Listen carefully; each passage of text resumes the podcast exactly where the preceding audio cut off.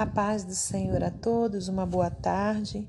Estamos aqui no dia 9 de março de 2022 para meditarmos na palavra do Senhor. Eu te convido a. É, em Efésios, capítulo 3, estaremos lendo do versículo 14 ao 21. A oração de Paulo pelos Efésios.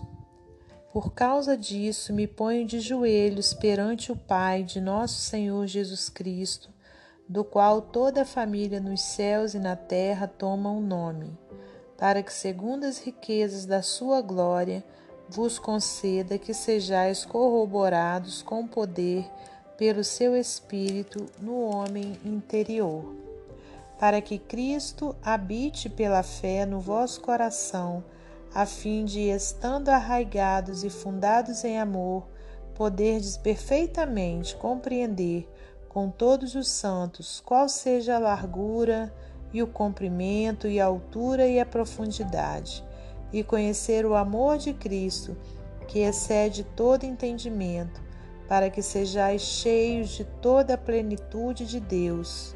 Ora, há aquele que é poderoso para fazer tudo muito mais abundantemente além daquilo que pedimos ou pensamos, segundo o poder que em nós opera, a esse glória na Igreja por Jesus Cristo em todas as gerações, para todos sempre. Amém. Senhor nosso Deus e nosso Pai, em nome do seu Filho amado Jesus Cristo, estamos aqui, Pai querido, para ouvirmos a tua palavra que nessa hora o Senhor possa me usar como instrumento seu para trazer, meu Deus, a vontade do Senhor nessa hora. Te peço perdão por meus erros, minhas falhas e meus pecados. Pai querido, que eu possa ser cada dia mais, Pai, é uma pessoa que se preocupa em estar agradando ao Senhor.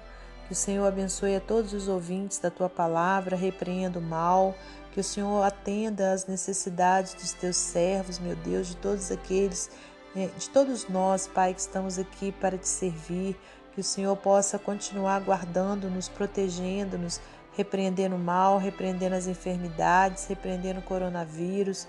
Pai amado, que o Senhor visite também o povo da Ucrânia. Senhor, repreenda aquela guerra, Senhor. Meu Deus, mostra para aquele presidente, Senhor, meu Pai, que o Senhor é um Deus da paz, meu Deus. Em nome de Jesus, quantas pessoas, quantas crianças, quantos idosos, quantas pessoas sofrendo. Que o Senhor tenha misericórdia de todos nós, Pai. Entregamos tudo em tuas mãos, para a glória de Deus Pai, Deus Filho, Deus Espírito Santo. Amém.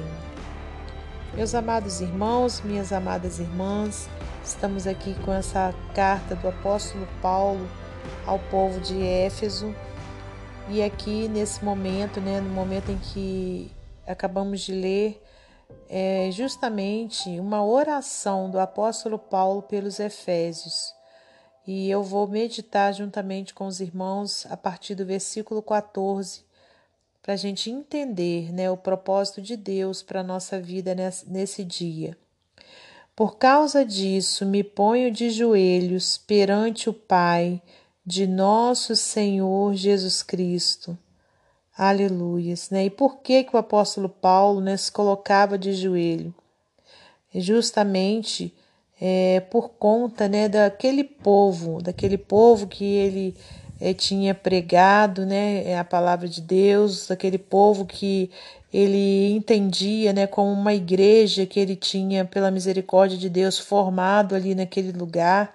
Então, se você retomar aqui alguns versículos, você vai ver, né, é, Paulo aconselhando, né, ali aquelas pessoas que ele tinha tanto carinho, tanto apreço, né, aqui no versículo 13 ele diz para eles, olha, vos peço que não desfaleçais nas minhas tribulações por vós, que são a vossa glória.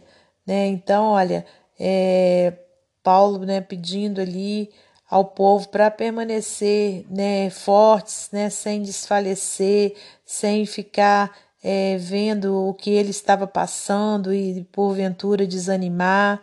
Né? E aqui então Paulo vai e ora né, pelo povo, porque, irmãos, a gente pode aconselhar, a gente pode é, falar, conversar né, com uns com os outros, mas em primeiro lugar a gente tem que entender né, que a gente tem que buscar a Deus, né, buscar a Deus em oração, agradecendo a Ele por tudo e também pedindo a Ele, né, que cuide de nós, que cuide dos nossos, que cuide dos nossos irmãos, né, assim como Paulo estava fazendo aqui neste momento.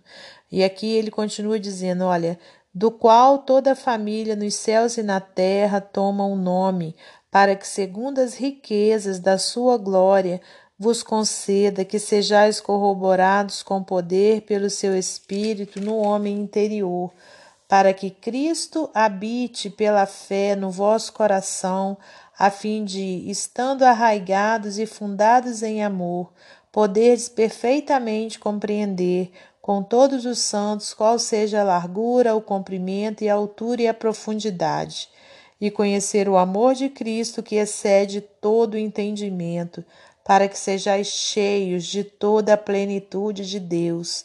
Então, Paulo estava em oração, né, pelo povo de Éfeso, pela igreja de Éfeso, né? E, e para quê? Para que aquele povo, para que aquelas pessoas, né, é, vissem, é, conhecessem verdadeiramente o amor de Cristo, né, que excede todo entendimento, né? E, e para que fossem o que? Cheios né, de toda a plenitude de Deus. E esse é o meu papel e o seu papel. Né, que a gente esteja sempre em oração uns pelos outros.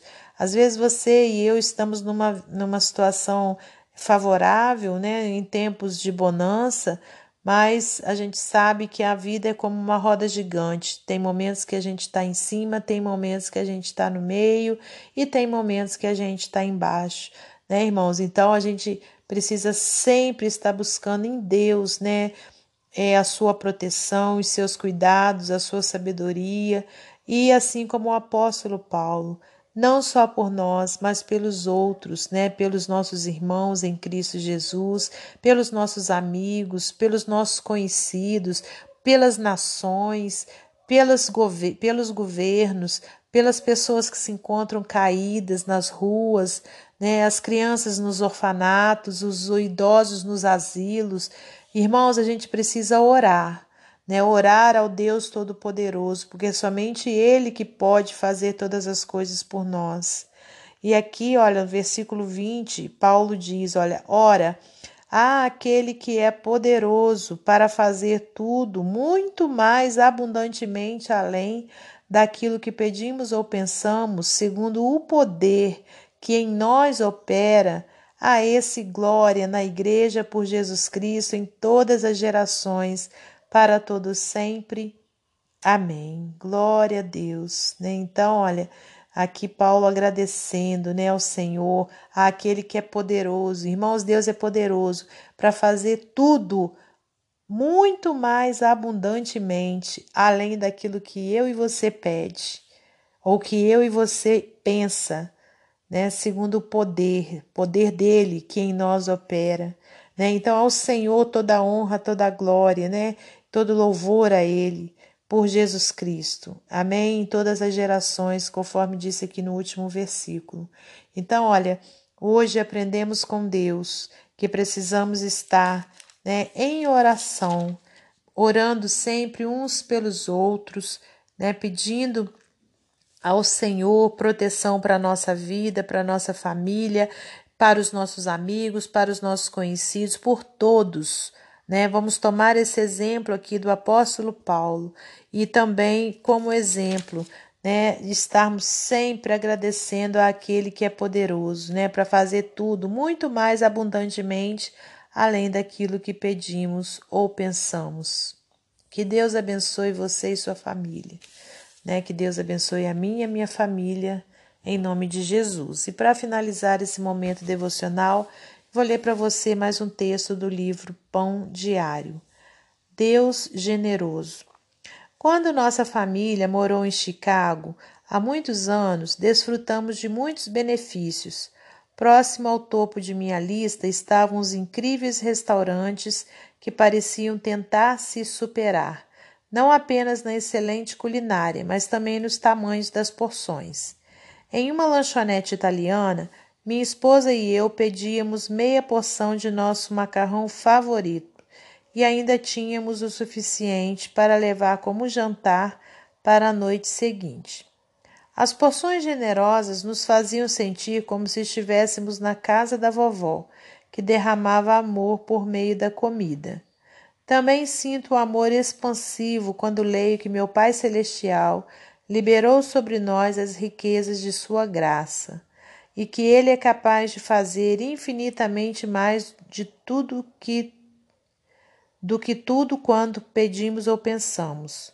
Sou tão grato pelo fato de que o nosso Deus não seja mesquinho, que a contragosto distribua suas bênçãos em pequenas porções. Eu vou ler novamente esse trecho. Sou tão grato pelo fato de que o nosso Deus não seja mesquinho, que a contragosto distribua suas bênçãos em pequenas porções. Antes, ele é o Deus que derrama perdão ao pródigo e diariamente nos coroa de graça e misericórdia.